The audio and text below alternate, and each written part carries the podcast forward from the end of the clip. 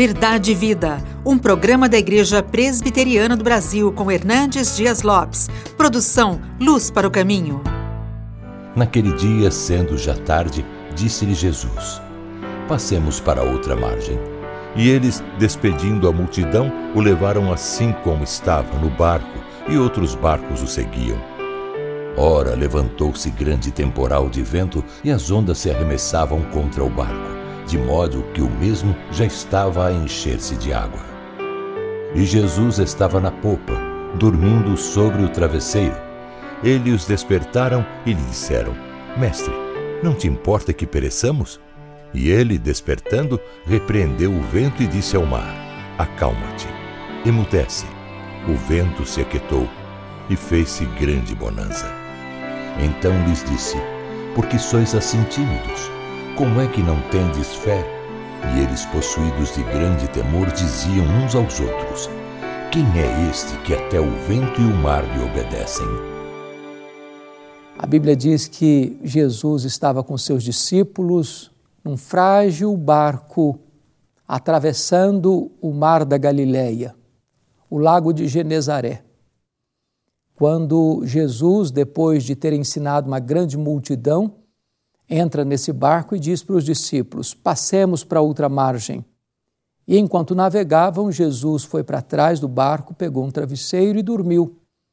Neste momento vem uma terrível tempestade que assola aquele barco, e os discípulos, depois de esgotados todos os seus recursos, vendo que o vento tornava-se mais rijo, as ondas mais revoltas e o barco estava se enchendo de água, chegam a Jesus desesperados e fazem a seguinte pergunta: Mestre, não te importa que pereçamos? Então Jesus se desperta, repreende o vento, repreende o mar, fazendo-se grande bonança. E Jesus pergunta aos discípulos assim: Por que sois assim tímidos? Como é que não tendes fé? E diante deste fato glorioso, da tempestade se curvar diante da autoridade suprema de Jesus, o mar se acalmando, o vento se abrandando, os discípulos se entreolham e fazem a seguinte pergunta: Quem é este que até o vento e o mar lhe obedecem? É tão curiosa essa pergunta, porque na vida nós enfrentamos tempestades também. Elas são inevitáveis, elas são imprevisíveis, elas são inadministráveis. Tantas vezes nós somos assolados por problemas que conspiram contra nós e não temos saída. Os nossos recursos se esgotam. O medo toma conta do nosso coração. A morte mostra para nós a sua carranca. Nestas horas, nós também ficamos aflitos e chegamos para Jesus com esta pergunta em tom de censura: Mestre, não te importa que pereçamos? Estamos aflitos, estamos angustiados, não vais fazer nada, não estás vendo o perigo que estamos passando? Pois é nesta hora que você chega ao seu limite que você não tem mais saída, você está emparedado, você está encurralado, você está acuado, é que Jesus se levanta para pôr um ponto final na sua dor, na sua angústia, no seu medo. Porque Ele é aquele que tem toda a autoridade sobre as leis da natureza, porque Ele criou o universo. Ele tem todo o poder sobre a enfermidade, ele tem todo o poder sobre os demônios, ele tem todo o poder sobre a morte, ele tem todo o poder e tem toda a autoridade nos céus e na terra. Diante do milagre da calmaria, depois de uma terrível tempestade, os discípulos agora estão encantados com Jesus. Eles já conheciam Jesus, já eram discípulos de Jesus, já tinham visto tantos milagres de Jesus, mas diante deste fato extraordinário, parece que um senso de admiração profunda toma conta deles e então eles fazem esta gloriosa pergunta: Quem é este que até o vento e o mar lhe obedecem? E nós poderíamos dizer que este é aquele que lá na eternidade, antes da criação do mundo, junto com o Pai e com o Espírito Santo, estava traçando um plano eterno eterno, vitorioso e perfeito para a história da humanidade. Quem é este? Este é o Criador do universo. Todas as coisas foram feitas por intermédio dele e sem ele nada do que foi feito se fez.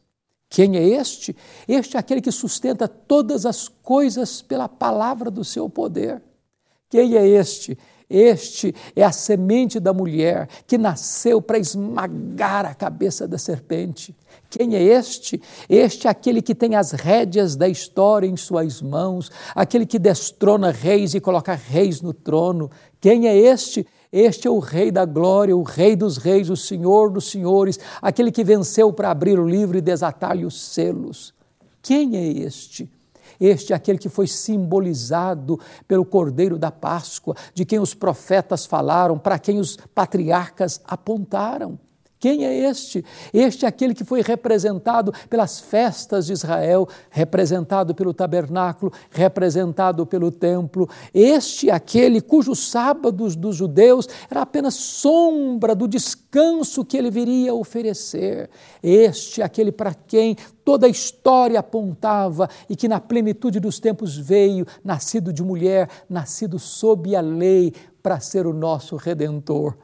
Quem é este? Este é o Verbo que se fez carne, o Verbo eterno, o Verbo pessoal, o Verbo divino, o Verbo autoexistente, o Verbo criador, o Verbo que é a luz do mundo. Este Verbo se fez carne e habitou entre nós, cheio de graça e de verdade, e vimos a sua glória, glória como do unigênito do Pai quem é este? Este é aquele que andou por toda parte, fazendo o bem, libertando os oprimidos do diabo. Os cegos viram, os mudos falaram, os surdos ouviram, os coxos andavam, os leprosos eram purificados, os mortos ressuscitavam pela palavra do seu poder.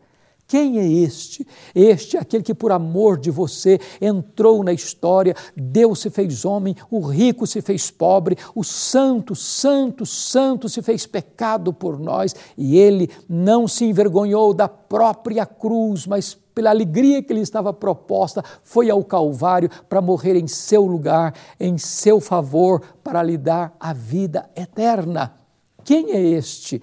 Este é aquele que suportou o juízo de Deus que devia cair sobre a sua e a minha cabeça. Este é aquele que bebeu o cálice amargo da ira de Deus para que você e eu pudéssemos beber das fontes da vida eterna. Quem é este? Este é aquele que morreu pelos nossos pecados, mas ressuscitou para a nossa justificação. Este é aquele que quebrou a espinha dorsal da morte, matou a morte, triunfando sobre ela com a sua gloriosa ressurreição.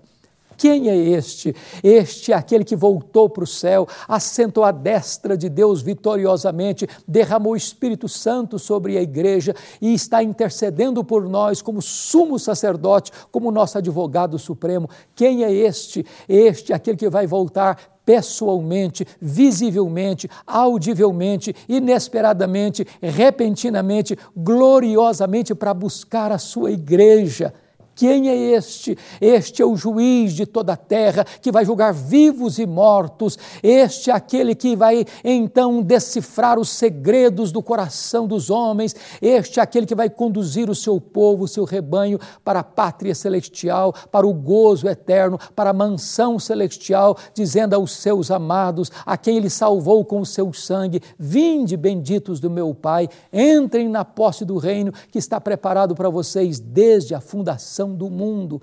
Quem é este? Este é o nosso glorioso Salvador, Ele é o Rei dos Reis, Ele é o Senhor dos Senhores, Ele é o Sol da Justiça, Ele é a estrela da manhã, Ele é o Cordeiro que morreu para comprar com seu sangue aqueles que procedem de toda tribo, raça, povo, língua e nação. Quem é este? Este é o amado da nossa alma, este é o caminho para Deus, este é a porta do céu, este é o único mediador entre Deus e os homens, este é o único nome dado entre os homens pelo qual importa que sejamos salvos, este é a nossa alegria, a nossa paz, a nossa recompensa, a nossa herança, a razão da nossa vida.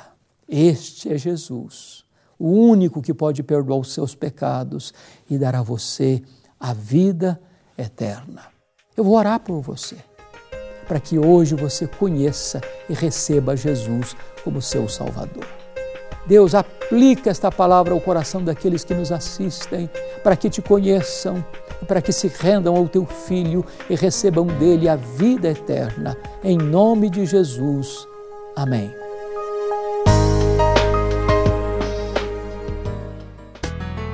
Verdade e Vida, com Hernandes Dias Lopes, um programa da Igreja Presbiteriana do Brasil, produção de Luz para o Caminho.